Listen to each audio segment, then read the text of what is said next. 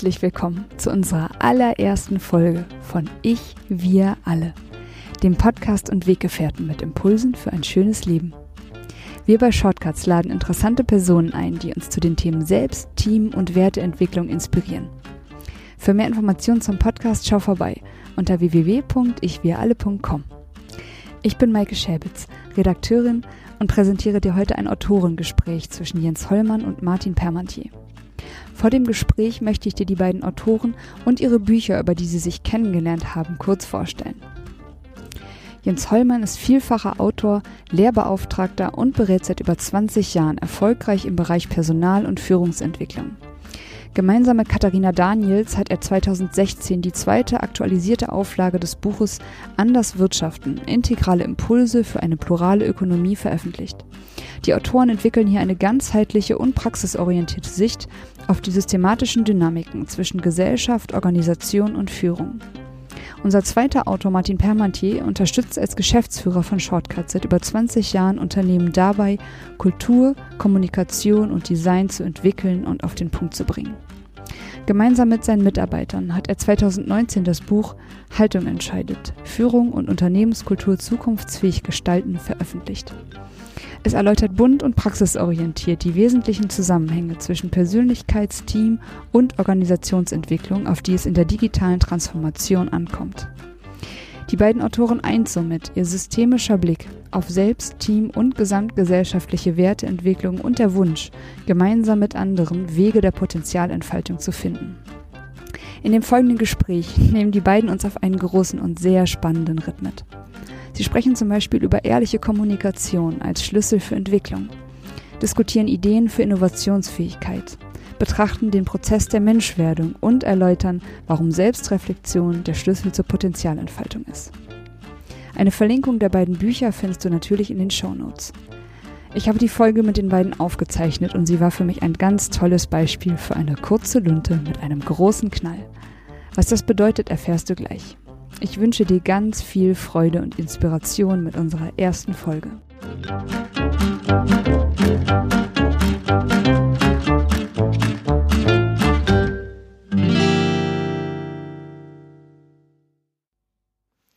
Ja, es freut mich auch Jens heute hier zu haben. Du bist ja eine Internetbekanntschaft von mir. Wir haben uns kennengelernt über meine Veröffentlichung von Haltung entscheidet und dann festgestellt, Mensch, wir sind ja fast im gleichen Feld und dann habe ich auch dein Buch gesehen und gesehen, ah ja, da ist einer, der schaut auf den Elefanten von anderen Richtungen, ja, und äh, freut mich total, dass du hier hergekommen bist von der schönen Insel Nordstrand, ja, ja. Also ganz aus dem Norden, da wo einige vielleicht wissen, man den Pharisäer trinken muss.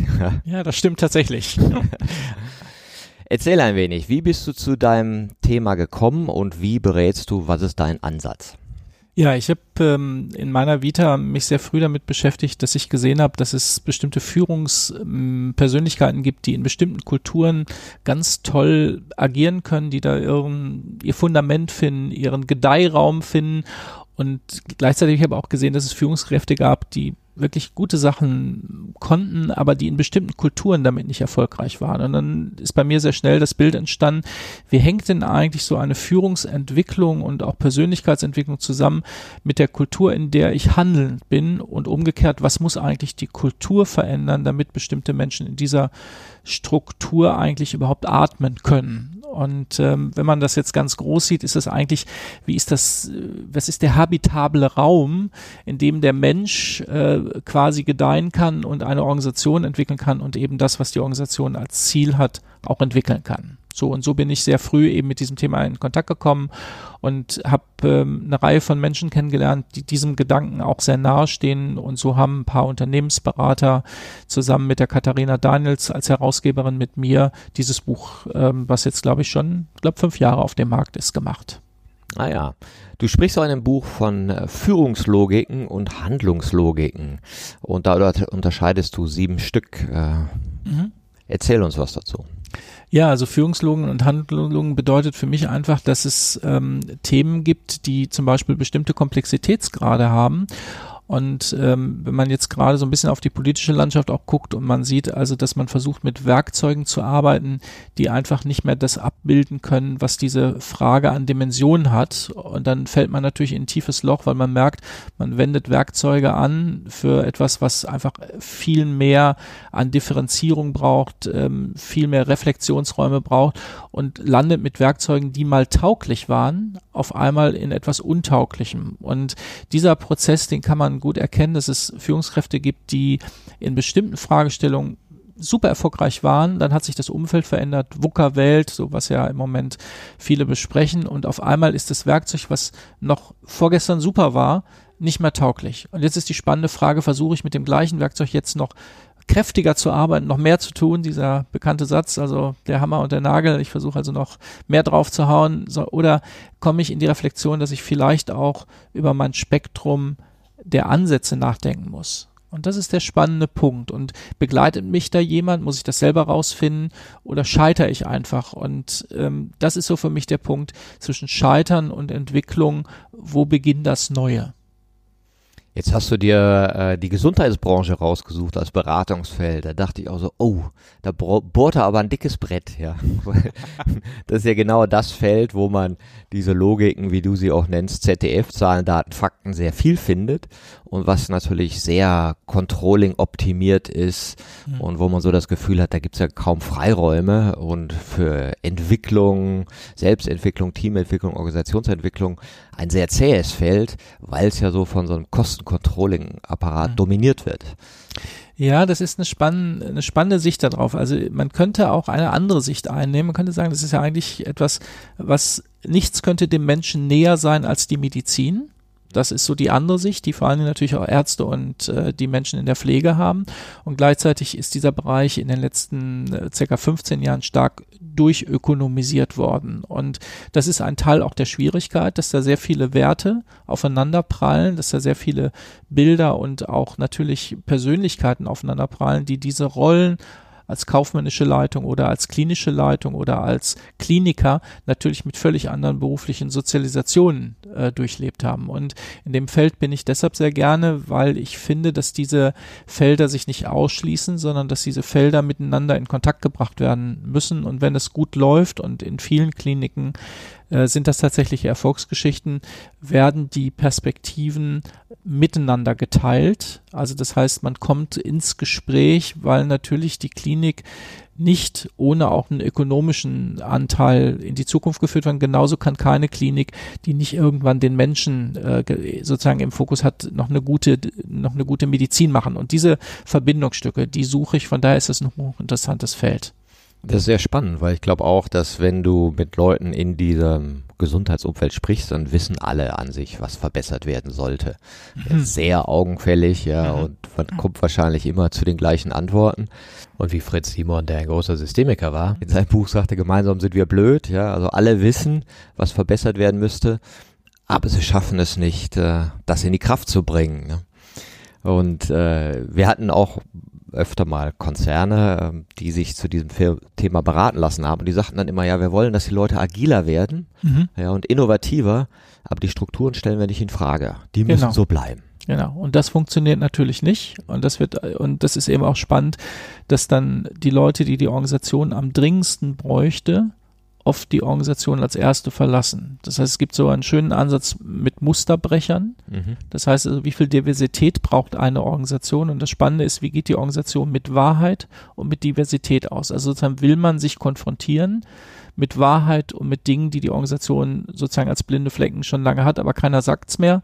Und ähm, ich nutze ein etwas anderes Bild, ähm, das ist vielleicht nicht so ein schönes Bild. Manchmal liegt der stinkende Elch mitten auf dem Tisch und alle sprechen über was anderes und keiner sagt, Mensch, der Elch, der stinkt und der ist ganz nass und der liegt auf dem, auf dem Besprechungstisch und man spricht über alles andere, aber nicht über diesen stinkenden Elch und das ist so der Punkt, wie viel Tabuzonen kann sich eine Organisation leisten, die sich entwickeln muss. Das finde ich sehr interessant, dass du das auch auf die Wahrhaftigkeit beziehst weil ich das auch oft so wahrnehme, äh, dass wenn wir nicht wahrhaftig sind und wir fühlen, dass etwas nicht in Ordnung ist, aber reagieren nicht darauf, dann werden wir zynisch. Ja, und dieser Zynismus, der ist natürlich zersetzend. Ja, den findet man in solchen Organisationen, wo die Mitarbeiter intelligenter sind, sage ich mal, als die Strukturen. Und der bringt natürlich dann auch gute Leute dazu zu gehen. Ja.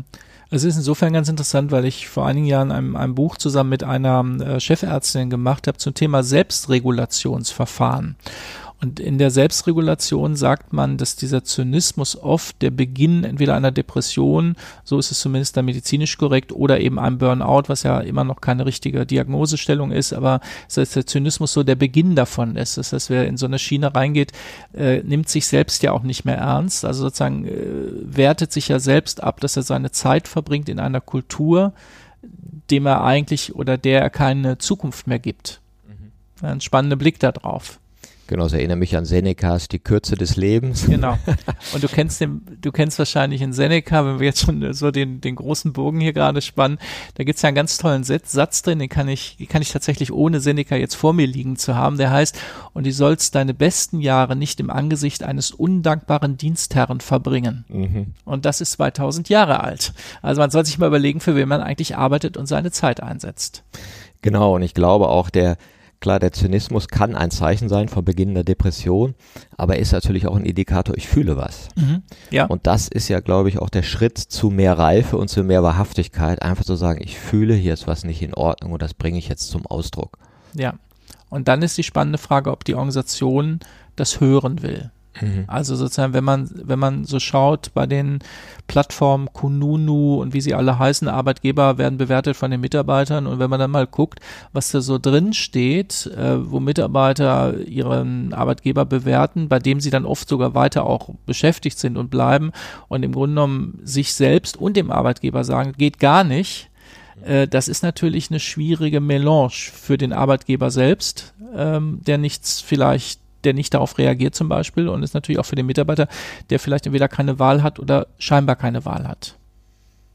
Jetzt hat man äh, mit diesen neuen Werkzeugen, wo man sagt, ja, wir machen flache Hierarchien, wir sind agiler und da gibt es verschiedene Tools, das mhm. zu tun. Ja, jetzt macht mal Kanban, macht mal Scrum, mhm. macht mal Design Thinking. Genau. Wo man so das Gefühl hat, ja, ich schütte da mehr Werkzeuge rein und dann werden die alle ja. agiler und innovativer geht manchmal nicht. Ja, du hast da mal den schönen Satz gesagt, a fool with a tool is just another fool. Mhm. Und die Gretchenfrage ist ja, wie lernen wir denn eigentlich, weniger Fools zu sein? Ja, also es gibt, glaube ich, im Rahmen dieser viel beschworenen VUCA-Welt, also einer Welt, wo wir immer weniger über das Morgen wissen. Und wir spüren im Moment im Rahmen auch von Mustererkennung, KI oder AI, je nachdem, wie man das ausdrücken mag, dass wir wenig über das Morgen wissen wir erahnen aber alle, dass da wirklich Dinge sich verändern, die auf uns alle einwirken werden und wir aber noch nicht die Auswirkungen genau wissen. Und in diesem Bereich ist es natürlich so, dass man, wenn man mit, mit Tools arbeitet, dass man über das Tool, was vielleicht zukunftsfähig ist, noch gar nicht weiß, was es überhaupt sein kann. Und diese Räume, die müssen Organisationen lernen zu bauen. Ich nenne das und ich, ich nicht persönlich nenne das nur so, sondern es wird auch so genannt. Das heißt, wir brauchen Räume des Pilotierens. Also wir brauchen die Möglichkeit, dass wir frühzeitig verschiedene Arbeits- und Lebensentwürfe machen können, und zwar parallelisiert weil ein Teil wird einfach auch nicht funktionieren, wird scheitern. Aber wenn wir äh, nichts probiert haben, haben wir eben auch keine Chance, dass eins der verschiedenen Pilotierungen dann greifen könnte. Und ähm, ich mache ein sehr aktuelles Beispiel ähm, zum Thema Energieversorgung. Man hat gerade in, der, in Frankreich vor zwei, drei Jahren eine Straße mit Solarzellen gebaut, eine ganze Straße, die praktisch bepflastert und hat gesagt, Mensch, das könnte die Lösung der Energiekrise sein. Wir pflastern Straßen, da haben wir ja nun auch mehr als genug davon, alle mit Solarzellen. Das ist eine spannende Idee erstmal und hat dann nach zwei Jahren festgestellt, äh, das hält keinen Belag der Welt aus, die Solarzellen waren kaputt und ähm, gut, dass man pilotiert hat. Man hat also nicht ganz Frankreich mit Solarzellen ausgestattet und hat dann festgestellt, wir kommen keinen Schritt weiter, sondern hat gesagt, wir machen mal zwei Kilometer und dann gucken wir mal nach zwei Jahren oder nach einem Jahr, wie wirkt sich das aus. Und wir wissen jetzt nach ein oder zwei Jahren, da geht's nicht weiter, aber das wissen wir. Und diese ganzen Spekulationen ohne Pilotieren, diese Technikgläubigkeit, das wird die Technik schon bringen, äh, und dann fangen wir an und stellen fest, das funktioniert aber so nicht. Heißt wieder verlorene Jahre, weil wir keine Parallelpilotierung gemacht haben. Und Organisationen müssen lernen, diesen Pilotierungsraum aktiv zu schaffen und ein paar Organisationen haben das ja auch gut geschafft. Da könnte ich Beispiele nennen, aber vielleicht ist das jetzt im Moment auch erstmal nicht so interessant. Das ist ganz interessant, ist ja auch, was viele Unternehmen versuchen mit Thinktanks mhm. oder Innovation Labs, mhm. einfach bestimmte Mitarbeiter rauszunehmen ja. und äh, die dann experimentieren zu lassen. Ich hatte neulich mit auch einem Unternehmen zu tun, die haben gesagt, ja okay, ich glaube, die machen 700 Millionen Umsatz, jetzt wollen sie ein kleines Spin-off haben, Innovation Lab, und die sollten jetzt eine Idee haben, für ein Unternehmen, was 10 Millionen Umsatz im Jahr macht. Mhm. Und ich dachte so, ups, ja, mhm. 10 Millionen Umsatz im Jahr, mhm das sind schon seltene Unternehmen. So viele große gibt's gar nicht. Also sie haben die Latte direkt so hochgelegt, mhm. ja, dass dann natürlich nicht so viel rauskam, weil alles so ein bisschen mickrig erschien. Ja. Mhm. Wie findet man da so die richtige Übersetzung, diese großen Systeme über kleine Piloten dann vielleicht doch umzustellen? Ja. Also es gibt etwas eigentlich schon sehr lange, über das sehr wenig gesprochen wird. Das sind die sogenannten Sidepreneure. Das heißt, man spricht ja auf der einen Seite über Intrapreneure, Entrepreneure und jetzt gibt es auch noch Solopreneure, aber es gibt auch Sidepreneure. Und Sidepreneure sind, dass Organisationen Mitarbeitern die Möglichkeit geben, Ausgründungen zu machen zu sagen, sind Mitarbeiter, die sind vielleicht auch ein Stück schneller als die Organisation selbst, die fühlen sich vielleicht auch sogar behindert durch die Organisation. Und da gibt es immer die Möglichkeit, entweder werden sie dann so langsam wie die Organisation selbst und man verliert eigentlich gute Mitarbeiter, zumindest mental oder zumindest in der, in der Performance oder sie verlassen das Unternehmen. Und es gibt aber einen dritten Weg. Und diese Sidepreneure heißt, das Unternehmen ja oft die Möglichkeit haben durch ihre guten Strukturen, sprich, die wissen, wie Buchhaltung funktioniert, die wissen, mit welchem Steuerberater ich sprechen muss, die wissen, wie man vielleicht eine gute Kampagne aufsetzt, ähm, und das ist für einen Gründer oft ganz, ganz schwierig. Der muss sich mit Buchhaltung beschäftigen, der muss sich beschäftigen, äh, wo kriege ich jetzt meine Anmeldung her, wer, mache ich eine GmbH, was, was. Also der muss sich mit lauter Dingen beschäftigen, die eigentlich nichts mit seiner Gründungsidee zu tun haben. Und Sidepreneurship würde eben bedeuten, dass Organisationen erkennen und das auch wirklich offerieren. Ja, du bist weiterhin Mitarbeiter, aber vielleicht 30 Prozent oder 50 Prozent am Anfang kannst du was eigenes machen. Wir nehmen einen Teil Verantwortung und wir helfen dir auch strukturell die Dinge, die vielleicht für dich nur nervig werden, die dich sogar abhalten von der eigentlichen Ideen, das sozusagen in die DNA in einer Organisation mit einzubedienen. Und das wird aus meiner Sicht ganz wenig bis gar nicht gemacht. Da gibt's dann eher wieder, entweder bleibst du ganz bei uns oder gehst weg, machst deinen eigenen Kram. Und das ist sehr schade, weil da würden aus meiner Sicht beide Seiten unglaublich von profitieren. Ähm, wird aber, warum auch immer, im Moment äh, ist es noch nicht so publik vielleicht auch. Spannend ist ja auch immer, wenn man diese Sidepreneure hat, die dann super innovativ sind, sich tolle Sachen ausdenken, dann kommen die zurück in den strukturierten Betrieb, mhm. sage ich mal, mhm. und merken, boah, ich bin ja gar nicht anschlussfähig. Ja, die sagen alle, nö, wir machen weiter wie früher, was ihr da ein Jahr lang äh, euch ausgedacht habt, ja, schön und gut, aber ihr seid ja auch die jungen Freaks und können wir nichts mit anfangen. Ja, also die, die jungen Wilden und vielleicht die, die alten Hasen, wenn man, je nachdem, wie man das jetzt sozusagen bezeichnen will, äh, leiden häufig eben auch an ihrer Kontaktlosigkeit. Also das heißt, also die Leute, die dann in irgendeinem Coworking Space sitzen, ähm, ja, die haben vielleicht auch wenig Lust, irgendwo in einem, in einer geschlossenen Zelle, in einem Büro zu sitzen. Aber umgekehrt ist natürlich auch so, dass man die, die aus der Kultur kommen, die wir vielleicht die letzten 30, 40 Jahre geprägt haben, äh, man bringt die natürlich auch wenig in Kontakt mit dem anderen. Und ich weiß von mehreren Unternehmen, und zwar wirklich großen Unternehmen, multinationalen Unternehmen, die eigentlich schon fast als Industrieverbeamtungen ähm, bezeichnet werden könnten, die mieten sich mittlerweile in Coworking Spaces äh, Plätze an und schicken Leute aus diesen Organisationseinheiten raus und sagen, nee, ihr arbeitet mal vier Wochen in irgendeinem Coworking Space, um einfach ein Stück von dieser anderen Art des Arbeits mitzubringen. Und dann werten wir aus, ist da was übertragbar, war das vielleicht auch Unfug, das zu probieren. Aber ich glaube, es braucht viel mehr Kontaktflächen zwischen diesen Welten. Und ähm, das kann man in Organisationen übrigens ähm, wirklich konkret als Projekt auch aufsetzen. Also habe ich ähm, ganz tolle Erfahrungen vor allem in der Schweiz gemacht mit Seitenwechsel.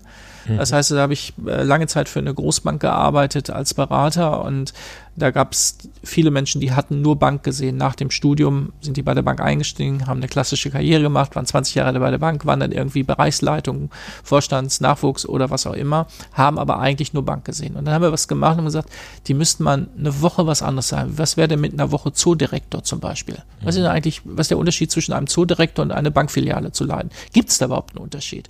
Und wir haben dann solche Seitenwechselprogramme gemacht mit extremen positiven Rückmeldungen, weil man einfach auf seine eigene Welt auch nochmal anders schauen lernt. Wenn ich aber nur die eigene Welt kenne, ist es einfach sehr schwierig, mit Abstand drauf zu schauen. Ja, das finde ich äh, sehr spannend auch. Ich bin in mehreren Netzwerken, wo wir Unternehmer immer andere Unternehmen besuchen mhm. und dann mal die Insights, wie ja, super. dir aus ja, super. und so weiter. Ne?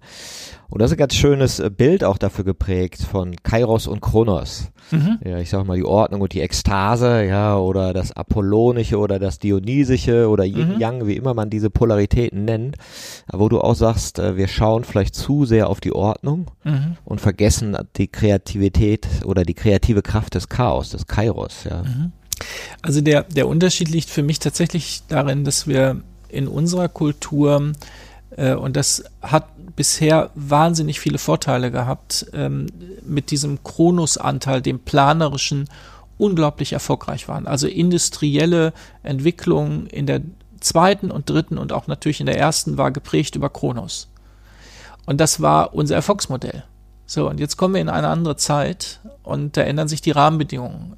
Und zwar extrem. Und Jetzt ist die Frage, können wir an diesem Erfolgsmodell, und das ist natürlich auch eine Art von Werkzeug, an dem Kronos festhalten, alles zu planen. Und wir planen fünf Jahre und nach drei Monaten ist auf irgend technologisch was anderes passiert und wir haben Pläne, an denen wir ein Jahr gearbeitet haben, für weitere viereinhalb Jahre, die wir dann alle entsorgen müssen und machen dann den nächsten Fünfjahresplan, den wir dann auch wieder nach einem halben Jahr entsorgen müssen, weil wir wieder feststellen, es ist die nächste technologische Entwicklung hat stattgefunden und die war erfolgreich.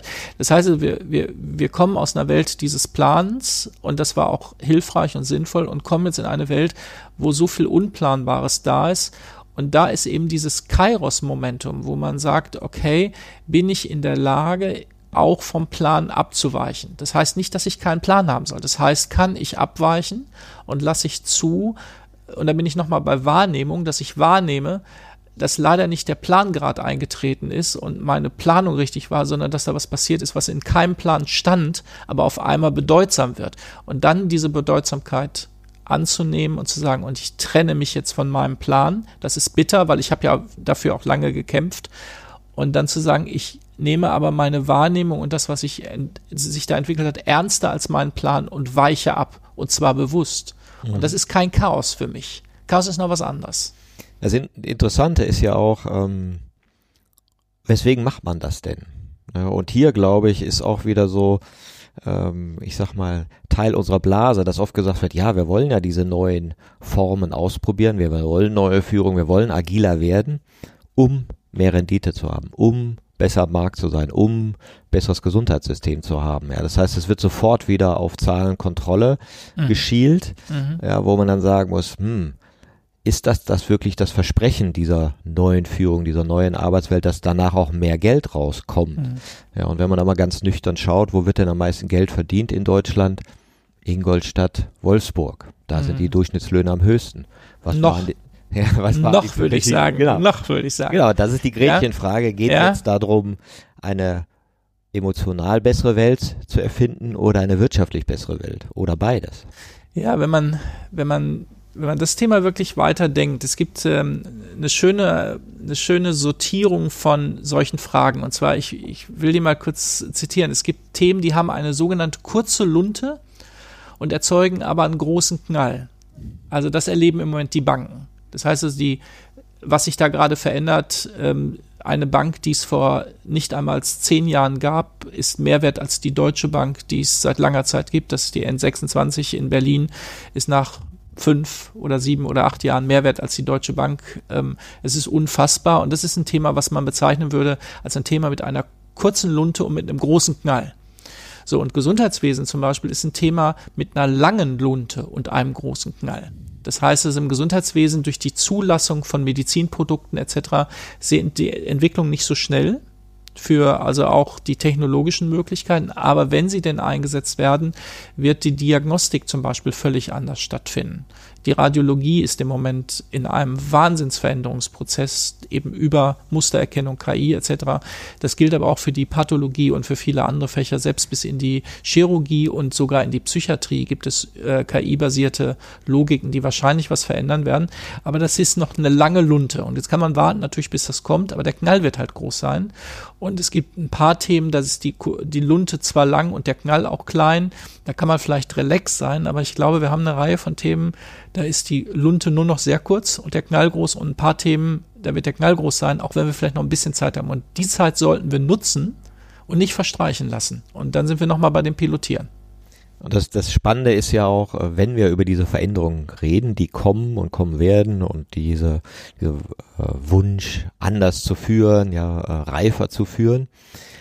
Aber wenn das gleichzeitig gekoppelt ist mit diesen Ängsten, oh, alles wird anders, oh, äh, ja. vielleicht bin ich bald arbeitslos und wir haben das mhm. erlebt in Banken, wo die natürlich die letzten Jahre in ihren Filialen äh, wurde es immer genau. ruhiger, immer genau. ruhiger und die haben gedacht, hey, das ist eine coole Sache, ich habe nicht mehr so viel zu tun. Mhm. Plötzlich wurden die ganzen Filialen geschlossen und die ja. müssen neue Prozesse machen und die erleben das gar nicht als Bereicherung, weder emotional noch äh, finanziell, sondern eher so, boah, ich stehe unter Druck. Ja. Es wird mehr von mir erwartet. Das ja. ist für mich gar nicht attraktiv. Ich will so, dass es so ist wie früher. Also, wenn man an die erste Revolution sozusagen oder industrielle Evolution denkt, dann gab es ja den Ludismus und die Ludisten haben versucht, die Maschinen kaputt zu machen. Das, äh, das waren die Maschinenstürmer in ähm, England oder die Ludisten, so wie sie genannt wurden, äh, waren natürlich nicht erfolgreich. Wir haben nämlich noch eine zweite, eine dritte und jetzt haben wir die vierte industrielle Revolution. Das heißt also, ich glaube, es ist ähm, nicht aufrichtig zu sagen, es werden alle Gewinner sein. Ich glaube, wir haben mit, mit jeder dieser Veränderungen auch Menschen, wo wir sehr gut überlegen müssen, was wir dort für Angebote machen können, politische und auch inhaltliche Angebote machen können, weil nicht jeder, der seinen Beruf wechseln muss, weil es diese technologische Entwicklung gibt, äh, ist in der Lage, eine andere Entwicklung ähm, erfolgreich ähm, aufnehmen zu können. Und ich glaube, das wird ein spannendes Thema sein, auch zum Thema Postwachstumsökonomien. Wir sind in Europa wahrscheinlich nicht in der Lage, ähm, noch weiterhin in diesen Schüben zu wachsen. Da sind jetzt andere gerade dran. Es wird sich ja auch geografisch da stark verändern, das was sozusagen Wachstumspotenziale betrifft.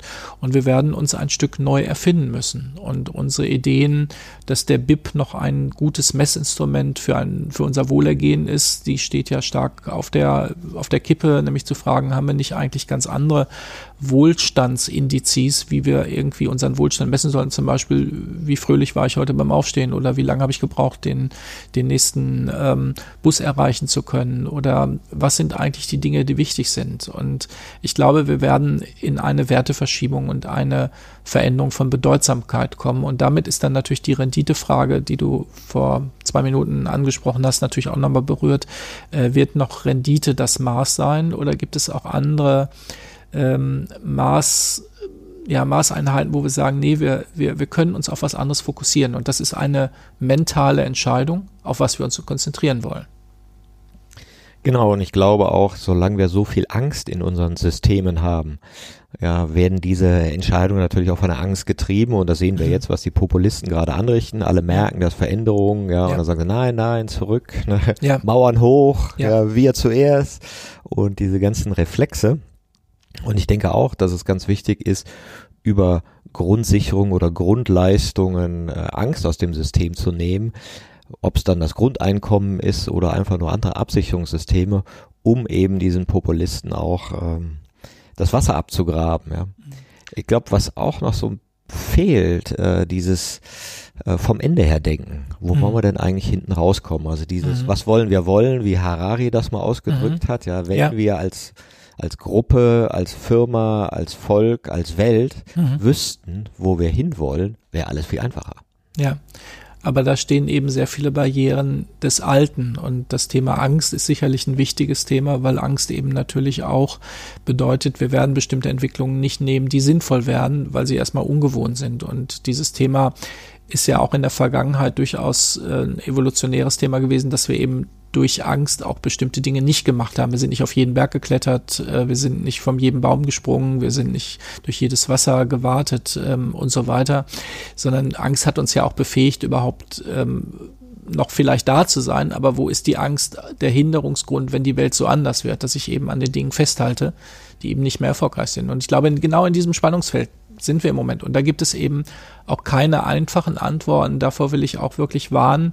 Äh, das gilt auch übrigens für die Unternehmen, dass diese einfachen Antworten meistens unterkomplex sind für das, was da vorliegt an, an Thematik. Und das sieht dann vielleicht äh, für ein paar Monate gut aus und dann ganz richtig, weil das ist nämlich die Folge. Unterkomplexität sorgt nämlich dann wirklich für Chaos. Ist interessant, man versucht ja jetzt seit neuestem den Purpose bei mhm. den Unternehmen, also diese verbindende mhm. Kraft, mhm. das Bild einer gemeinsamen Zukunft, auf die man hinsteuern mhm. kann. Da tun sich ja manche ein bisschen schwer. Ja, wir fragen dann auch immer so, mhm. wes, was ist die Haltung, weswegen mhm. kommen die Leute hier zur Arbeit? Ist es Sinnempfinden, ist es Selbstverwirklichung, ja. ist es die schöne Gemeinschaft? Oder arbeiten sie an was Großem, mit, das man, mit dem man sich auch emotional verbinden kann. Mhm. Und das finden viele nicht so einfach, weil es dann doch heißt, ja, hm, ich stelle mal gerne die Frage, was ist der Zweck ihres Unternehmens? Mhm. Mhm. Und da gibt's immer so vier Kategorien, ja, was ist eine komische Frage, Geld verdienen natürlich, ne, mhm. oder das Beste für den Kunden, mhm. super Umfeld für die Mitarbeiter oder was Sinnhaftes. Ne? Ja. Wie erlebst du dieses Thema Purpose? Ja, also ich muss sagen, ich finde es sehr schade, dass dieses Thema Purpose eigentlich jetzt wieder durch alle Mühlen gedreht wird.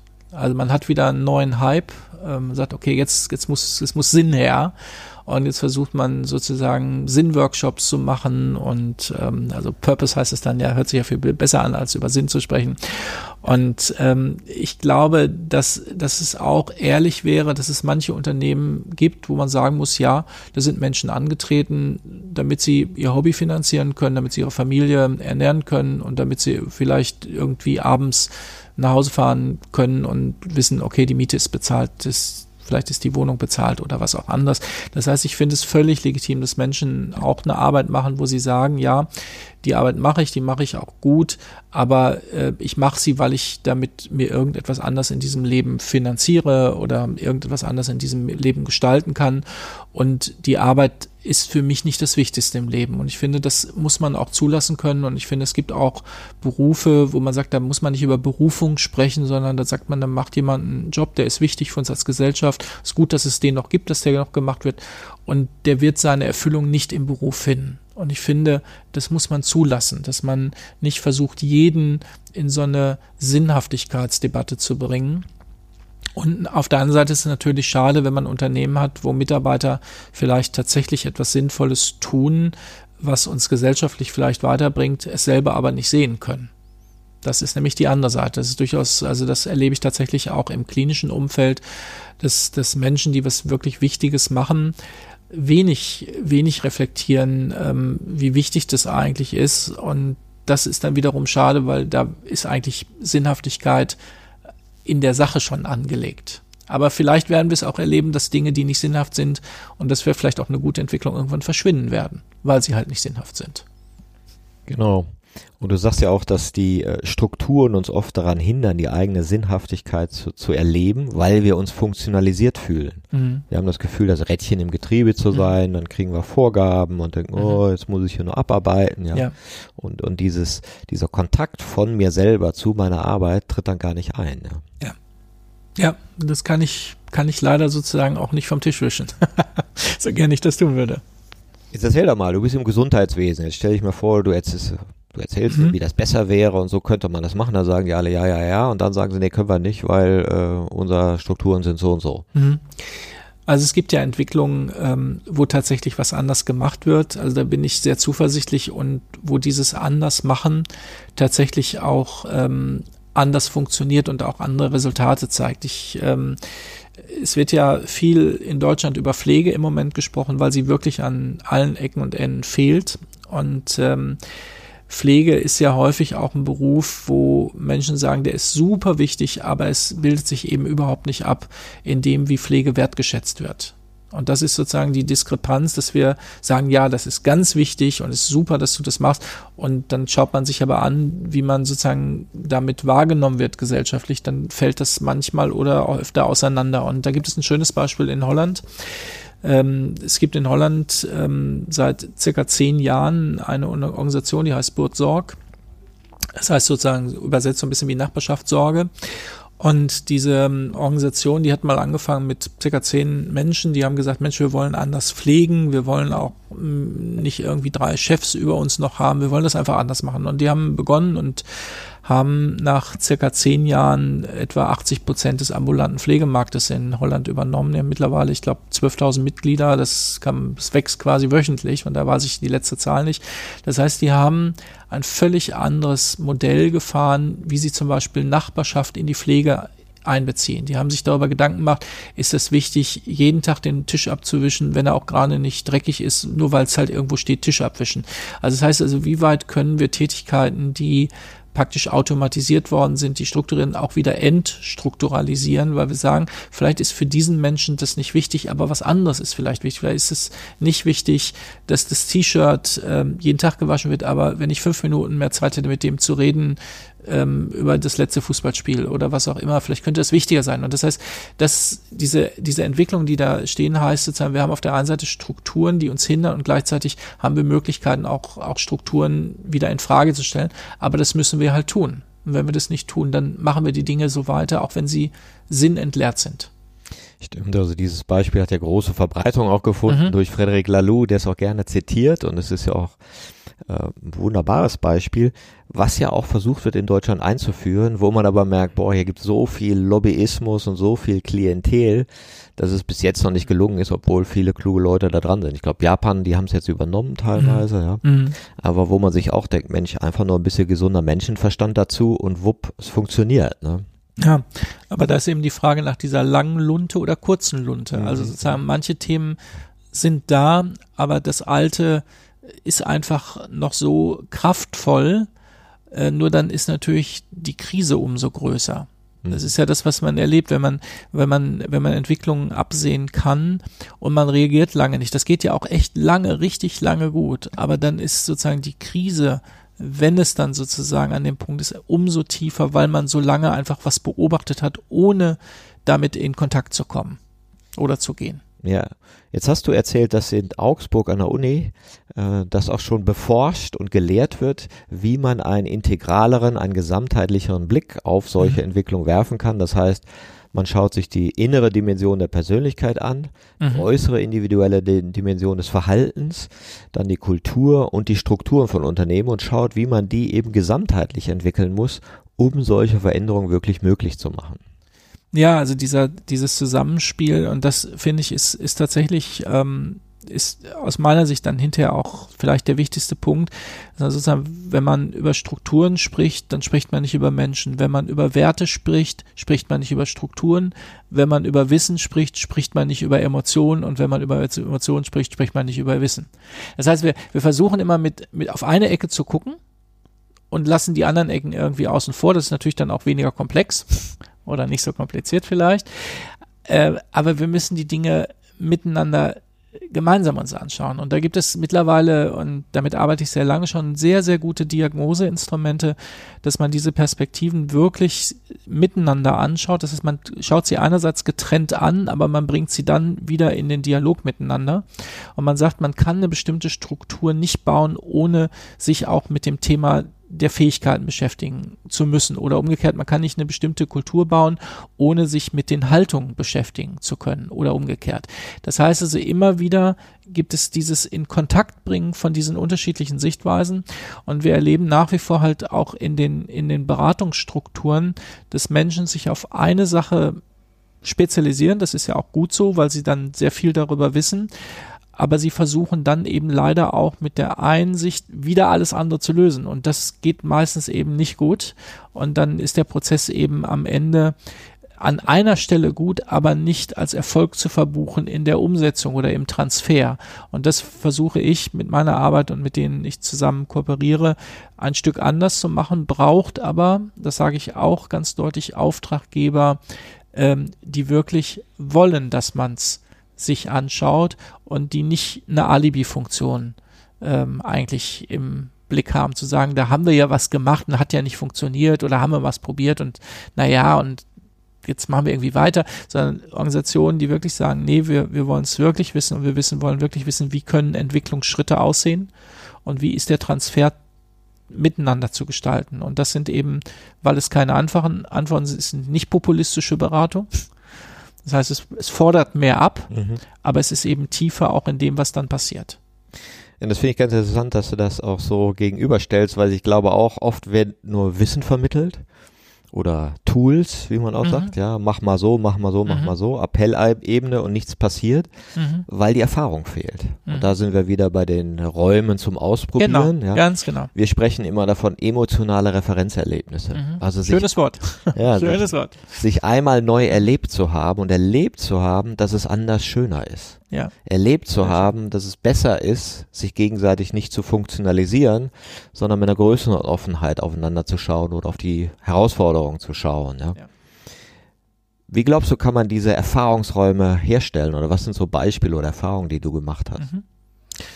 Also ich kann vielleicht mal ein sehr konkretes Beispiel nennen, damit das nicht so theoretisch bleibt. Ähm, es gibt ja in den meisten Organisationen sowas wie Personalentwicklung. Da sagt man, okay, wir haben so Karrierepfade, das ist so der klassische größere Unternehmer, aber wenn man in einem Mittel-KMU guckt, dann gibt's trotzdem für jeden, geh mal drei Tage zu einem Workshop, mach mal da irgendwas zu deiner Verhandlungsführung oder ähm, wie rede ich mit einem schwierigen Mitarbeiter oder dann werden Leute zu so Personalentwicklungsveranstaltungen geschickt. So und ähm, wer bestimmt denn eigentlich, wer wohin soll. Das ist im Regelfall der Chef, der sagt dann, pass mal auf, ich habe gesehen, die Verhandlungen, das war nicht so richtig gut oder deine Präsentation, du musst unbedingt mal einen PowerPoint-Kurs machen oder muss man einen Rhetorikkurs machen oder Dialektik lernen. Geh mal dahin und dann werden die da hingeschickt.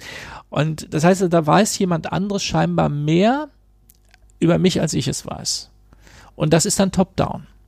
Das ist so der Klassiker. Und das kann man ganz anders machen. Da gibt es eine ganz interessante Wendung, die bisher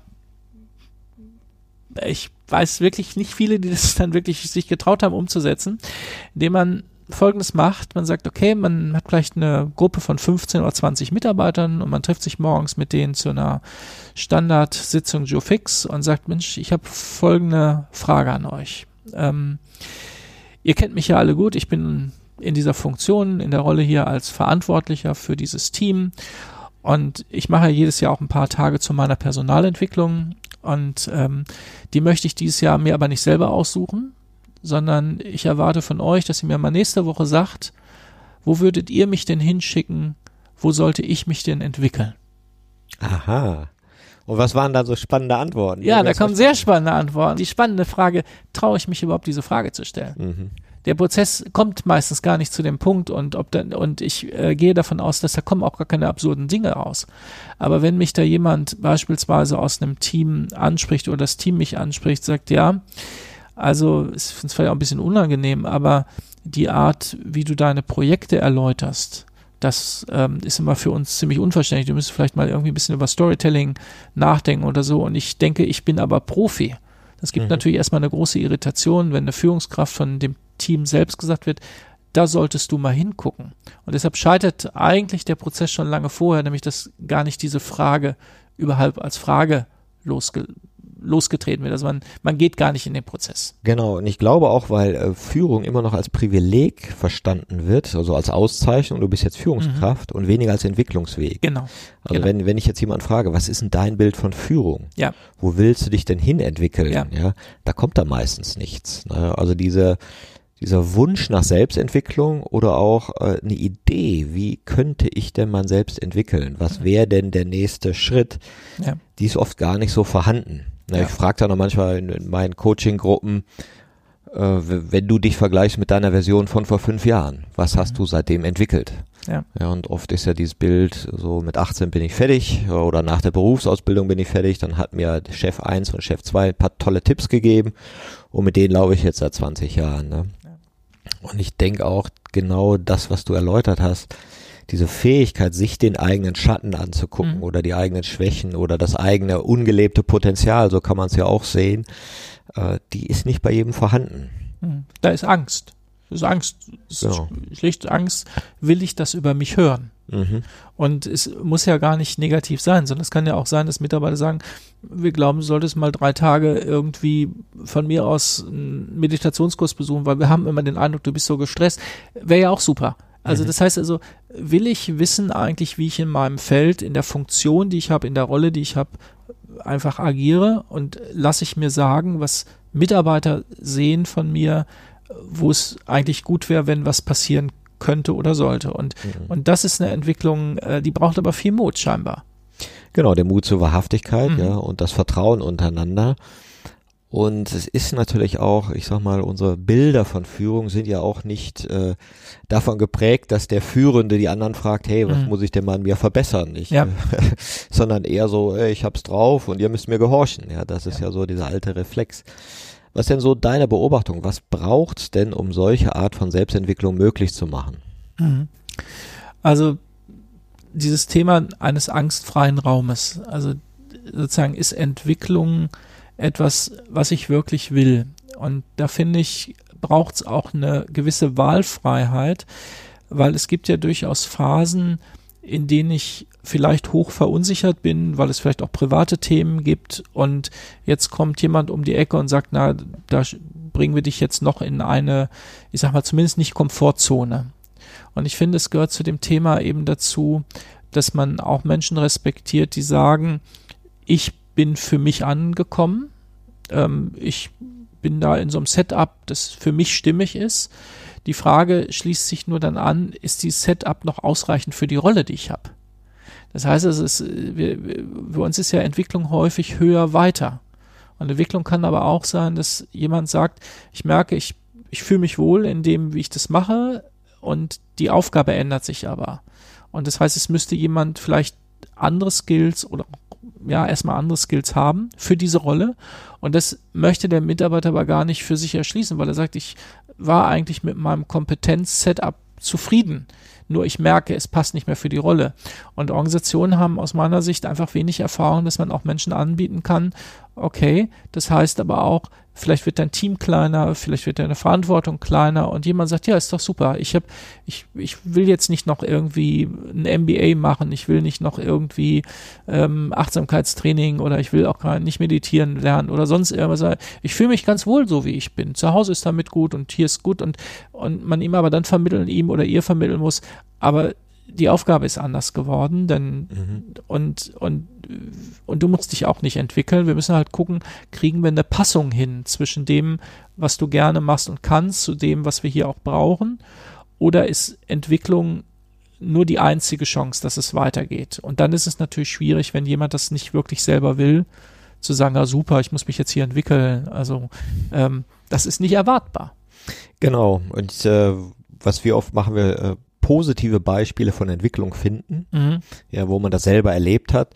Klar, Mhm. jeder hat die eigene biografische Entwicklung erlebt, von kleines braves Grundschulkind Mhm. hin zu einem, der was will, der macht, der Interessen hat, ja, und vielleicht auch eigenbestimmter leben will. Und ich finde mal ganz äh, interessant den Bereich Beziehung. Mhm. Weil jeder, der mal eine längere Beziehung geführt Mhm. hat, weiß, aha, da Mhm. komme ich auch an meine Grenzen Mhm. und muss die Beziehung neu definieren, Mhm. geh tiefer in die Wahrhaftigkeit, geh mehr in meine Gefühle, wenn ich möchte, dass die reift. Und da kennen wir diese Entwicklung. Oder auch bei der Erziehung von Kindern. Ja, da kennen wir auch den gesamtheitlichen Blick. Ja. Was braucht's, was soll er? Und das sind, glaube ich, auch so äh, Gebiete, wo wir viel schlauer sind, Mhm. also als wie wir uns als Vater, als Mutter oder so äh, engagieren, als wir das vielleicht am Arbeitsplatz machen, Mhm. wo wir dann in kindliche Muster fallen, die wir vielleicht in einer eigenen Regression. Familie überhaupt gar nicht vertreten würden. Ja. Ja. Und da zu sehen, was lerne ich denn da oder wa- wo bin ich denn da bereit zu Veränderung und was heißt das denn auch Mhm. für die Arbeit, wenn ich mich da auch erwachsener und mündiger verhalte. Oder wenn ich mich entscheide, für mich passt Mhm. und die Arbeit hat aber andere Ansprüche. Das ist dann der vielleicht schwierigere Weg.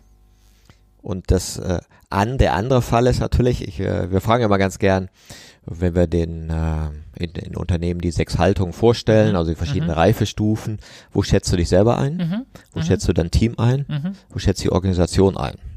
Ja, und dann wird die Führung gefragt, wo schätzen sie sich selber ein? Wo schätzt sie, und, natürlich, jeder setzt sich selber oder meistens reflekt sich selber, sieht man sehr emotional Mhm. und sehr gefühlvoll. Mhm. Ja, das Team vielleicht auch noch, meine Kumpels, die Organisation ist sozusagen das Starre. Mhm. Ja, und die Führung sagt vielleicht eher, oh, die Mitarbeiter sind das Starre. Mhm. Die wollen sich ja nicht verändern. Mhm. Die halten die Organisation, wo sie sind. Und dann sagen wir natürlich, hm, habt ihr denn mal überlegt, wer das Ganze hier zusammen kreiert? Ja, Mhm. ihr macht das ja zusammen. Ihr. Die Welt, die ihr am Arbeitsplatz habt, habt ihr zusammen gestaltet. Aber jeder sieht sozusagen den anderen als Hindernis. Ja. Wie gehst du damit um? Ja, also das ist insofern äh, für mich jetzt auch spannend nochmal zu hören von dir, weil ich oft die Erfahrung habe, dass zwar die Dinge ähm, ja benannt werden als negativ und gleichzeitig aber die Organisation auf der Reife ist, obwohl sie negativ ähm, konnotiert wird, wie die Mitarbeiter selbst auch reif sind. Also eigentlich sind die sich ziemlich einig. Mhm. Also es gibt ein Resonanzphänomen sozusagen von Unreifheit oder Reifheit organisational wie auch führungsmäßig. Und oft liegt das gar nicht so weit auseinander, weil wenn ich das wirklich für mich so als überhaupt nicht passend sehen könnte, dann würde ich vielleicht aber auch einen Wechsel vollziehen oder umgekehrt, ähm, die Organisation würde mich vielleicht auch ausspeien als jemand, der ständig Muster vielleicht verändern möchte. Mhm. Und für mich gibt es eigentlich viel mehr Resonanzprinzipien. Äh. Wenn man das ein bisschen humoristisch sagt, dann ist, du hast den Chef, den du verdient hast, und der Chef hat die Mitarbeiter, die er verdient hat. Will keiner so hören, aber ähm, ein bisschen ist da dran, weil natürlich, wenn das so gar nicht in Resonanz ist, gibt es natürlich auch Trennungsprozesse auf der einen oder anderen Seite. Also von daher sind die sich oft einiger, als sie das selbst zugeben mögen. Fällt mir der Satz von Jens Korsen ein, wo ich bin, will ich sein. Alles andere war mir in meiner Vorstellung bis jetzt zu teuer.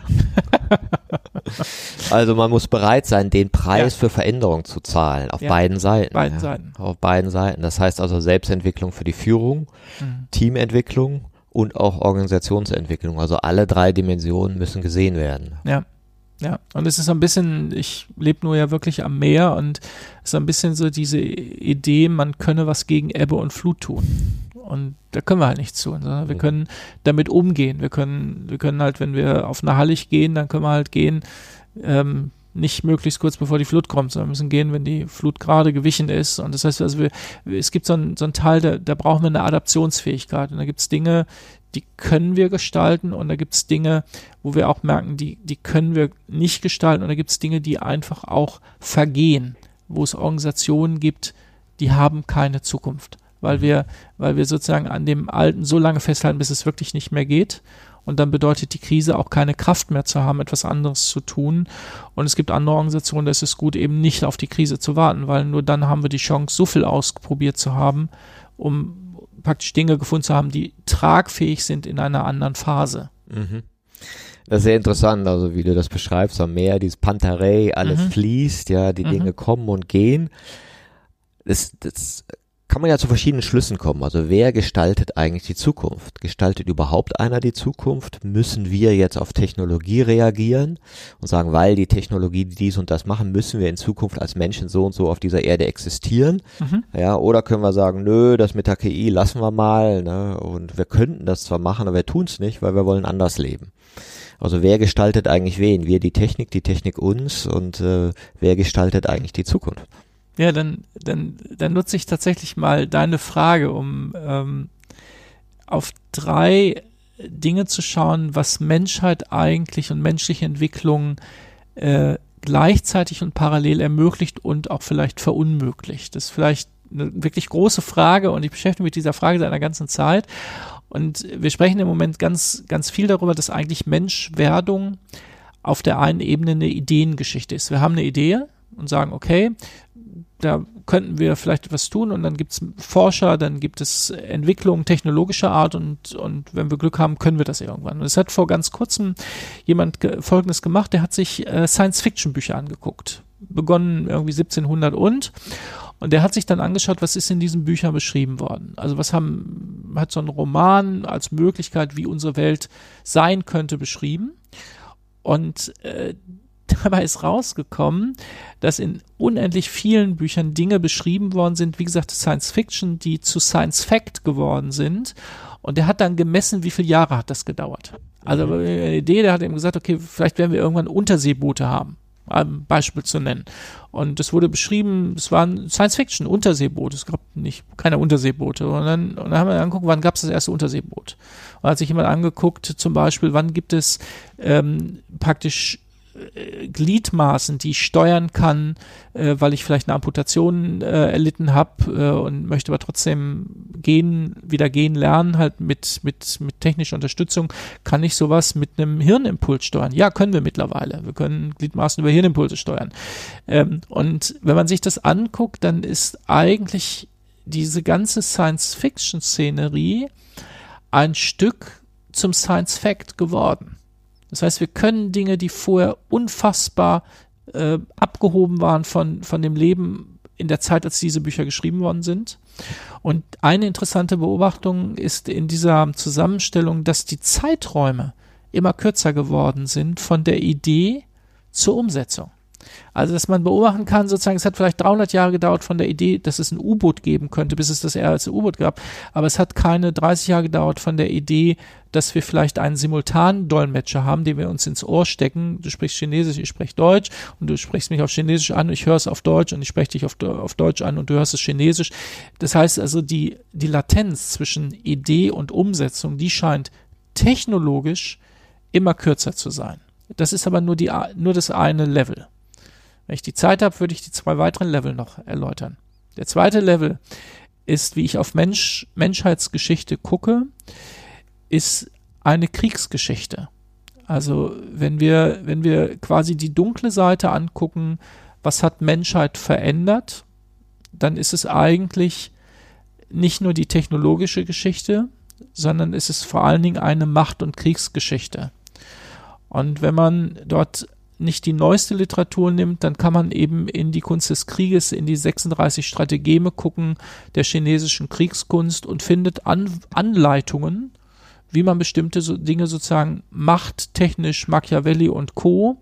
Jetzt nicht die ganze Literatur hier nennen, aber sozusagen wir können ein ganzes Arsenal und ich habe so eine Bibliothek auch zu Hause, die sich eben nicht nur mit KI und technologischen Impulsen beschäftigt, sondern die sich schlichtweg mit Macht, Methodiken beschäftigt, bis hin eben zu Listen, Kriegslisten und so weiter. Und wenn man sich die politische Landschaft anguckt, dann ist das wahnsinnig stark immer noch in der Wirkung. Das heißt also, der, die Auseinandersetzung mit Macht und die Auseinandersetzung sozusagen von Gewinner- und Verliererstrukturen ist nicht nur geopolitisch, sondern auch in Firmen, vielen Firmen eins der wichtigsten Instrumente nach wie vor. Da geht es nicht um Kollaboration, da geht es darum, wer kriegt es am besten hin, die Dinge sozusagen zu seinem Thema zu machen und damit irgendwie Gewinner zu sein. Ob die ganze Organisation gewinnt, ist eine zweite Frage. Ja, das heißt also, die Empfehlung äh, ist tatsächlich, wenn man, wenn man sich äh, Menschwerdung anguckt, dann sollte man sich eben nicht nur die technologische Entwicklung angucken, sollte man sich auch angucken, wie sind da eigentlich über Macht, und da sind wir auch bei Populismus natürlich, bei diesen Themen, die jetzt im Moment sehr aktuell sind, äh, wie ist darüber sozusagen Entwicklung, und die müssen nicht positiv sein, quasi entstanden und geführt worden. Und es gibt Unternehmen, da sage ich nach wie vor, da ist es für die Führungskraft viel wichtiger, über Machtphänomene was zu wissen, als über irgendwelche Kollaborationsphänomene, weil da geht es um was ganz anderes gerade hier. Mhm. Und dann gibt es eine dritte Entwicklung und das ist die spannendste für mich. Die dritte Entwicklung ist die Entwicklung jenseits eben dieser Machtfragestellung und der technologischen Frage, ist die Evolution der Werte. Es gibt Dinge, die sind für uns zumindest in Mitteleuropa nicht vorstellbar, dass wir die heute noch so tun würden. Also wir würden keine Kinder mehr ins Bergwerk schicken und die dann vielleicht ein Durchschnittslebensalter von zwölf Jahren haben oder 14. Äh, wir würden keine Füße mehr binden wie in China, weil wir wissen, dass die Frauen anschließend nicht mehr laufen können oder nur unter extremen Schmerzen. Wir würden keinen Sklavenhandel mehr betreiben. Aber interessanterweise ist der Sklavenhandel nicht beendet worden wegen dem Mangel an Sklaven. Und das Geschäftsmodell war super. Also das Geschäftsmodell für die, die nicht Sklaven waren, war phänomenal gut. Und das ist entwickelt worden als Geschäftsmodell, was gut funktioniert hat und ist beendet worden wegen einer Evolution der Werte. Dass Menschen gesagt haben, das können wir Menschen nicht antun. Und diese Diskussion haben wir im Moment auf ganz vielen Gebieten und das ist vielleicht die leiseste Entwicklung von allen. Wir sprechen viel über Technologie, wir sprechen viel über äh, das Thema auch Macht.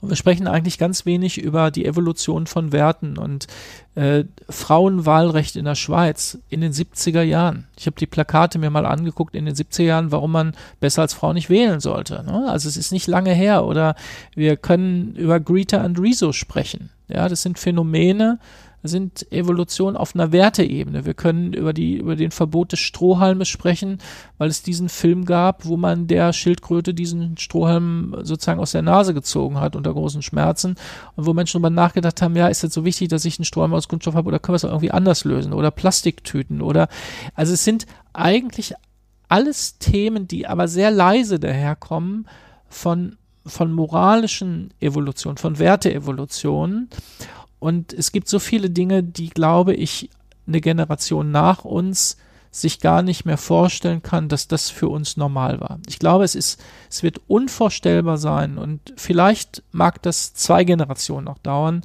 dass man die Straßen vorstellt, vollstellt mit Blechkisten, die 23,5 Stunden am Tag da stehen, die zwischen 20 und 50 oder 100.000 Euro kosten, die eine halbe Stunde am Tag kosten, die im Jahr zwischen 10 und 20.000 Euro an Wert verlieren, die die Kinder nicht möglich lassen, in der Stadt ohne an der Hand geführt zu werden durch die Straßen. Und wir nehmen das als völlige Normalität hin. Und ich glaube, dass wir extrem viele Dinge auf dieser Evolution der Werte haben, die wir als völlig undenkbar sehen werden in den nächsten 50 bis 100 Jahren. Ja, das äh, finde ich, finde ich sehr gutes Beispiel. Ich stelle mir auch oft vor, wenn ein Alien hier auf dieser Erde landen würde und einmal beschreiben würde, was die Menschen hier so machen. Da wird doch jeder denken, das ist so irrationaler Blödsinn. Das kann doch nicht wahr sein. Ja, das sollen vernünftig begabte Wesen sein. Ich finde es interessant, was du sagtest über die Science Fiction, weil ich auch großer Science Fiction Fan bin und gerne Peter F. Hamilton oder Sergei Lukianenko äh, lese, die immer wieder Welten beschreiben, wo andere Ansätze des Lebens beschrieben werden, mhm. die eben auf anderen Werten basieren. Mhm. Mal voll krass, mal irgendwie nur Biotech und so weiter. Mhm. Also die einfach so, jeder Planet hat so seinen seine ähm, Gedankenstrang, was der jetzt optimiert hat. Ne? Und ich glaube auch, was du sagst, die Evolution der Werte ist ganz entscheidend, weil die natürlich auch dafür verantwortlich, wie wir diese Projektion in die Zukunft machen. Mhm. Mein Beispiel ist ja mal Enterprise. Ja, in den 60er Jahren war halt der Captain ein Frauenheld der dem Alien im Faustkampf äh, niedergestreckt hat und dann am Ende die Frau küssen durfte, ja. Also als Führungsverhalten in den 60er Jahren vollkommen akzeptabel, Cowboy-Style, ne? während Captain Picard dann schon eine Psychologin an seiner Seite hatte, ne? wo er die mal auch mal konsultieren konnte. Also da war da scheinbar bei den Führungskräften das Coaching schon angekommen. Und ich glaube, die nächste, äh, äh, der nächste Captain war dann auch eine Frau von der Enterprise. Ne? Gleichzeitig sagst du auch noch der zweite Punkt, ja, Geld und Macht, ja. Auch das ist natürlich eine Frage, wie gehen wir damit um? Also führen wir noch Kriege oder nicht? Führen wir Handelskriege oder mhm. nicht? Mhm. Ja, und gleichzeitig scheint es doch so unüberwindlich zu sein. Wie es so schön heißt, das Kapital rottet sich zusammen, das mhm. Kapital hat Zugang zu KI, zur neuesten Medizin, zur Macht. In ganz vielen Ländern werden die reichsten Männer des Landes zum Präsidenten gewählt. Ja, das ist sehr erschreckend, mhm. dass das auch in westlichen Demokratien durchaus üblich ist, dass sich da die sozusagen auch die Kapitaleliten noch formieren mhm. können. Ähm, wie kriegen wir das denn in den Griff? Ja. Also du, du, nennst so, ich sag mal so als als Zeiteffekt äh, den Elitenbegriff. Ich glaube, wir haben eine falsche Vorstellung von Elite. Ähm, für mich bedeutet Elite, dass ich die Gabe habe und die Talente habe, vielleicht manche Dinge ähm, mehr verantworten zu können und auch zu müssen. Und äh, Elite heißt ja heute, und das ist ja auch ähm, eine Schelte der Elite, die auch aus meiner Sicht durchaus richtig ist, dass sich Elite darüber definiert, das eigene Vermögen, und damit meine ich das intellektuelle Vermögen, zu nutzen, um sich selbst gut auszustatten. Und eine eigentliche, eine eigentliche Elite, wenn ich den Eliten für mich zumindest auslegen darf, bedeutet für mich, dass ich die Gaben und die Talente, die ich habe, quasi dem Gemeingut zur Verfügung stelle, also sozusagen dem Gemeinsinn zur Verfügung stelle. Das heißt also, die Frage, ob, ob was wir überhaupt als Eliten wahrnehmen, äh, ist eine spannende Frage.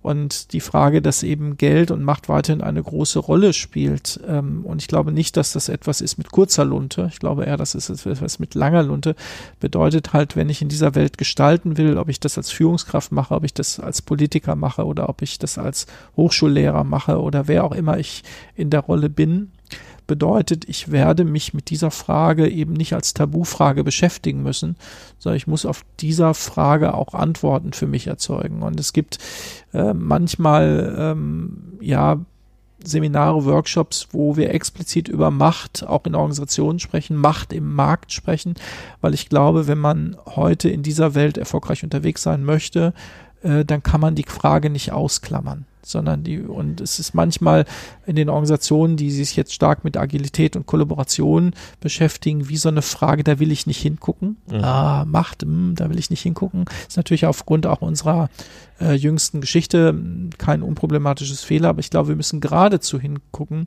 damit wir eben von den Dingen nicht unreflektiert ähm, sozusagen genommen werden, dass wir, dass wir, ich will gar nicht das Wort Manipulation benutzen, aber dass wir einfach, dass wir, dass wir Dinge erkennen können, dass wir Dinge ähm, quasi, dass, dass das nicht einfach mit uns gemacht wird, sondern dass wir zumindest die Möglichkeit haben zu sagen, okay, jetzt passiert das hier gerade wieder und äh, wie will ich mich dazu positionieren?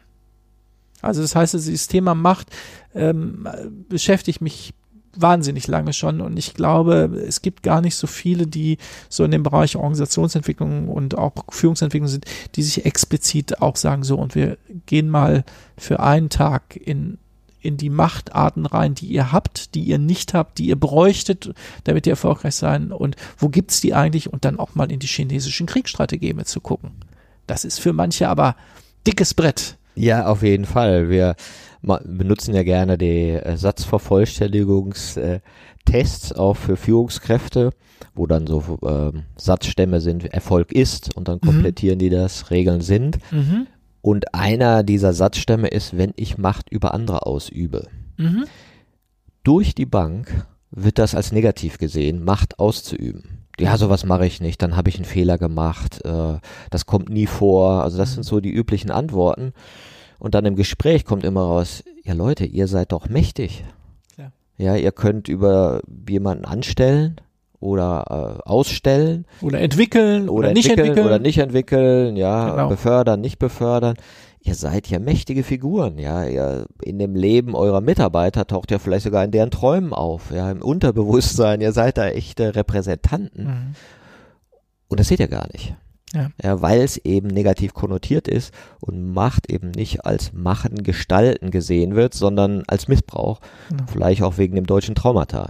Ja. ja, und das ist eben der, der Punkt sozusagen, diese, die, genau das Wort hätte ich jetzt auch genutzt, nämlich das Thema Gestalten.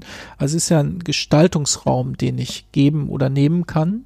Und wenn ich damit praktisch reflektiert und sorgsam umgehe, dann werde ich Gestaltungsräume äh, für manche Bereiche vergrößern, weil ich merke, die können viel mehr in diesem Raum auch sich entwickeln. Und manche Räume werde ich bewusst reduzieren, weil ich merke, der Gestaltungsraum wird nicht zum Wohle aller genutzt. Mhm, mhm, und das ist der spannende Punkt. Also das heißt, es ist nicht nur die Erweiterung des Gestaltungsraums, manchmal ist auch die einzig sinnvolle Sache, den Gestaltungsraum zu reduzieren. Interessante ist jetzt, wer entscheidet das? Ja, und dann sind wir bei Reifegraden. Mhm ich mache ein Beispiel mal. Also das ist vielleicht zu schlicht das Beispiel, aber ich äh, will es trotzdem nennen. Das heißt also, ich bin ja gerade auf dem Weg hier in, in die Sarotti-Höfe sozusagen an verschiedenen Ampeln vorbeigekommen und da gab es verschiedene Situationen. Ich bin ein bisschen länger gelaufen heute Morgen und da gab es die eine Situation, rote Ampel und ein kleines Kind will loslaufen. Ja, aber die Mutter gemacht. Die Mutter hat es einfach am Anorak gepackt und hat es zurückgehalten. Hat das nicht diskutiert, sondern hat verhindert, dass es eben über diese rote Ampel läuft. Daneben ist ein etwas älterer Mann, geht über eine rote Ampel. Ja, den hat keiner zurückgehalten. Ähm, sinnvollerweise nicht. Das heißt also, wir, wir gucken ja nach Reifegrad, wie groß ist der Raum? Also wie viel Risiko kann jemand beurteilen? Also gibt er gerade sein eigenes Geld aus oder äh, gibt er gerade das Geld äh, seiner Schwiegereltern, der eigenen Familie und so weiter aus und weiß aber nicht, dass das Invest vielleicht auch ein hochrisikohaftes Invest ist. Also das heißt also, ich finde, es ist eine Verprobung von Reifung, wie viel Verantwortungsgrad ich jemandem zur Verfügung stelle oder wo ich diesen Verantwortungsgrad reduziere. Und übrigens, das Reduzieren des Verantwortungsgrads ist für manche auch eine große Entlastung. Mhm. Dass manche wissen, okay, ich habe einen bestimmtes, bestimmten Raum und in dem Raum kann ich mich gut und sicher bewegen und einen anderen Raum, den möchte ich auch gar nicht haben. Mhm. Weil der mich überfordert. Das ist interessant. Ähm, klar, wir bräuchten eine Führung mit hoher Reife. Ja, neulich sagte mal einer zu mir, wir bräuchten mal Politikerführerschein. Mhm. Überall brauchst du einen Führerschein. Wenn LKW fährst, brauchst du einen Führerschein. Wenn du Pkw fährst, also musst irgendwie zeigen, dass du verantwortlich bist, dass du irgendwie die Regeln drauf hast, dass du so das Basic kannst. Und dann könnte man sich überlegen, was muss ein Politiker können? Ja, der muss ein bisschen klug sein, sollte empathiefähig sein, sollte multiperspektivisch sein, sollte sich in unterschiedliche Lebenslagen reindenken können könnte man ja machen, wir testen die, ja, mhm. sind die empathiefähig und nur wenn du die Empathiefähigkeit hast, können wir dich in so eine Position reinlassen, wo du Gesetze machen kannst und hier so ein Land gestalten kannst. Realität sieht ja ein bisschen anders aus. Ja, wobei die Realität tatsächlich, wir haben ein Buch gemacht zur Ausbildung von Bürgermeistern mhm. und von Verwaltungsmitarbeitern, das ähm, äh, sehr interessantes Buch, wie ich selber zumindest finde und auch die Rückmeldung, weil wir uns damit beschäftigt haben ob überhaupt noch jemand ähm, praktisch in diesen Kommunalverwaltungen tätig sein darf, der nicht in der Lage ist, sozusagen Bürger mit einzubeziehen in die Entscheidungsprozesse. Die Frage ist gar nicht so weit weg. Und in Rheinland-Pfalz, das ist also sozusagen ähm, wirklich alles Fakt, in Rheinland-Pfalz ist die Gesetzgebung mittlerweile so, dass es sozusagen ein, eine Art Bürgerbeteiligungsverfahren mit dem Gesetzgebungsverfahren gekoppelt ist. Und also es gibt es gibt die Pflanzen, wo das positiv auch entsteht. Es braucht zwar keinen Führerschein, aber ich glaube, die Entwicklung zum Beispiel von, von Bürgermeistern und, und Amtsleitungen etc., die Gemeinwohlorientierung in den Fokus mehr setzen müssen, das äh, passiert im Moment. Da, da ist was, was kleine Pflanze, vielleicht lange Lunte, aber ich glaube, wer heute eine Gemeinde oder eine Kommune führt, der muss sich damit beschäftigen, dass er die Kommune führt unter Beteiligung, weil ich einen Lebensraum gestalte, der auch von denen mitgetragen werden muss, äh, die da leben. Und ich glaube, dass es am Ende sogar auch tatsächlich, wenn man es rein ökonomisch sieht, diese Entscheidungen günstiger sind, weil Entscheidungen getroffen werden, die die Bürger auch tatsächlich mittragen. Und dann auch das Umfeld, in dem sie selber Mitverantwortung tragen, dass das auch positiv erhalten wird. Ja, das finde ich auch äh, super klasse, dass sich da immer mehr Entwicklungen zeigen, die eben genau auch diese Evolution der Werte äh, spiegeln. Ja. Also dass das passiert. Deswegen äh, fange ich ja auch in unserer Buchhaltung entscheidet mit dieser Analogie an von dem Mauerfall, mhm. wo ja auch jeder dachte, nee, unmöglich. So genau, wie, unmöglich, so, genau, unmöglich. So ja. wie wir jetzt vor diesen Machtstrukturen stehen und sagen, ey, wir sind die ändern, wir demnächst, der Mensch ist schlecht, der wird mhm. eh nur an sich selber denken, früher oder mhm. später geht's hier wieder rund und so weiter und man gleichzeitig sieht, nee, es gibt durchaus reifere Handlungen, reifere äh, Piloten, die ausprobiert ja. werden, die vielleicht doch dann eine positive Gestaltung der Zukunft möglich machen. Ja. Bist du Optimist? Ja, ich, ich bin, ähm, also ich werde manchmal begrüßt als der Kulturpessimist.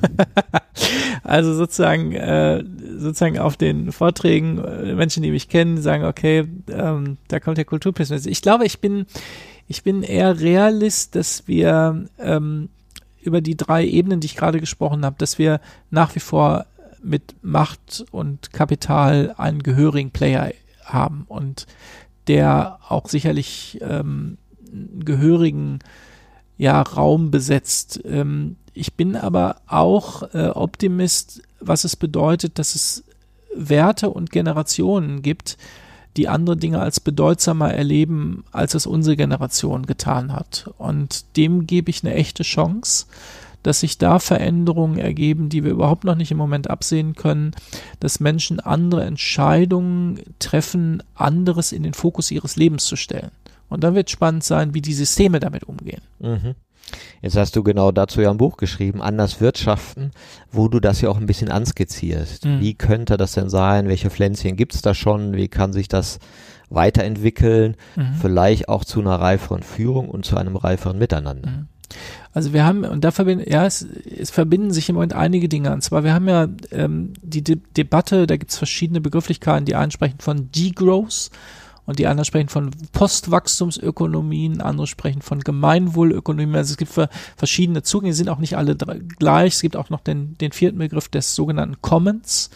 Dass man, dass man im Moment eben überlegt, wie, wie geht's da weiter? Und ähm, wenn man auf das anders Wirtschaften schaut, dann bedeutet das, wir auch durch die technologischen Möglichkeiten, zum Beispiel im Bereich der Sharing Economy, ja im Moment ganz anders mit dem Thema Eigentum umgehen können. Also wir sind im Moment dabei, dass wir, dass wir einfach auch wirklich aufgrund der technologischen Möglichkeit keine Autos mehr brauchen, die 320,5 Stunden am Tag da rumstehen, sondern ich kann so ein Auto teilen, ich kann eine andere Mobilität bauen, etc. Und ich glaube, dass uns technologisch, wenn es positiv läuft, äh, Dinge zur Verfügung stehen, die das befähigt, die Dinge mehr für eine Gemeinwohlorientierung auszubauen.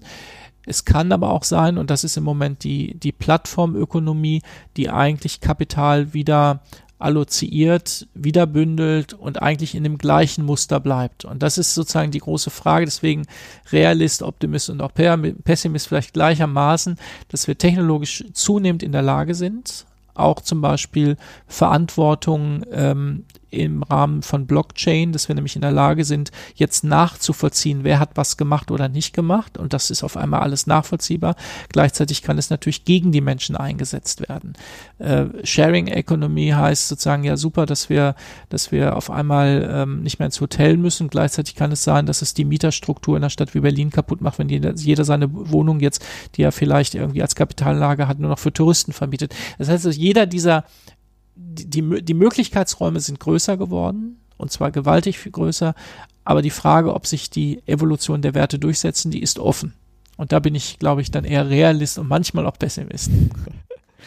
Wer weiß, wer dieses, diese Entscheidung letztendlich trifft. Vielleicht wird ja nachher am Ende alles von einer KI optimiert und dann noch besser, als wir uns vorstellen können, weil die in längeren Zeiträumen denkt, als das eine Mensch normalerweise tut. Schauen wir mal und warten wir es ab. Wir werden es erleben.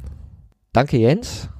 Ein super informatives, weites, breites Gespräch. Ich danke dir. Dankeschön für die Einladung.